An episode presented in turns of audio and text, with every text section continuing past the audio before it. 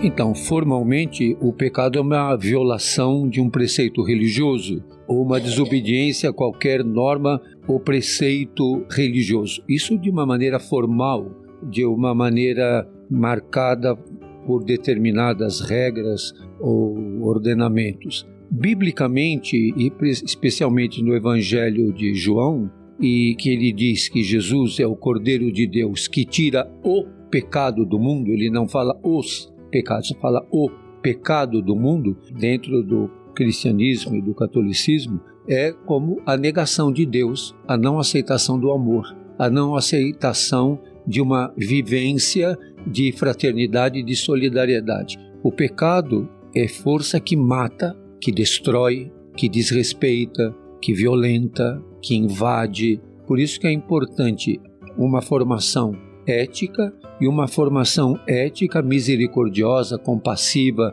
uma formação ética que tem princípios e que são princípios que não se pode negociar, princípios que tem que se viver, como a vida. A vida é inviolável. A vida não pode ser destruída. E você pode destruir a vida de uma pessoa matando, por isso, o mandamento não matarás, que está no Decálogo e que é, vem da tradição judaica a proibição ou o mandamento de não matar, de não destruir a vida. E é interessante, dentro da, da moral católica, você diz que é, o pecado, você tem que saber que aquilo você não pode fazer, que não deve fazer, que não é lícito fazer, que não é desejável fazer, ter a liberdade de, de fazê-lo ou não e ainda assim fazer. Eu não posso dizer que é uma coisa que eu sou impelido a fazer, mas eu tenho que ter a liberdade de não fazer.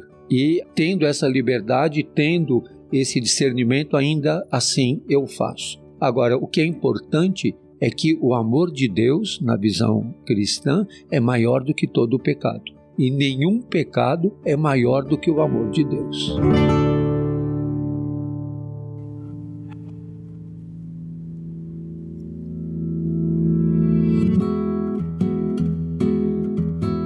Você acabou de ouvir nossa pílula de sabedoria do podcast Todos os Caminhos. De segunda a sexta, você pode escutar nossas pílulas sempre pela manhã e aos sábados o episódio completo disponível no Globoplay e em todas as plataformas de áudio. Até a próxima!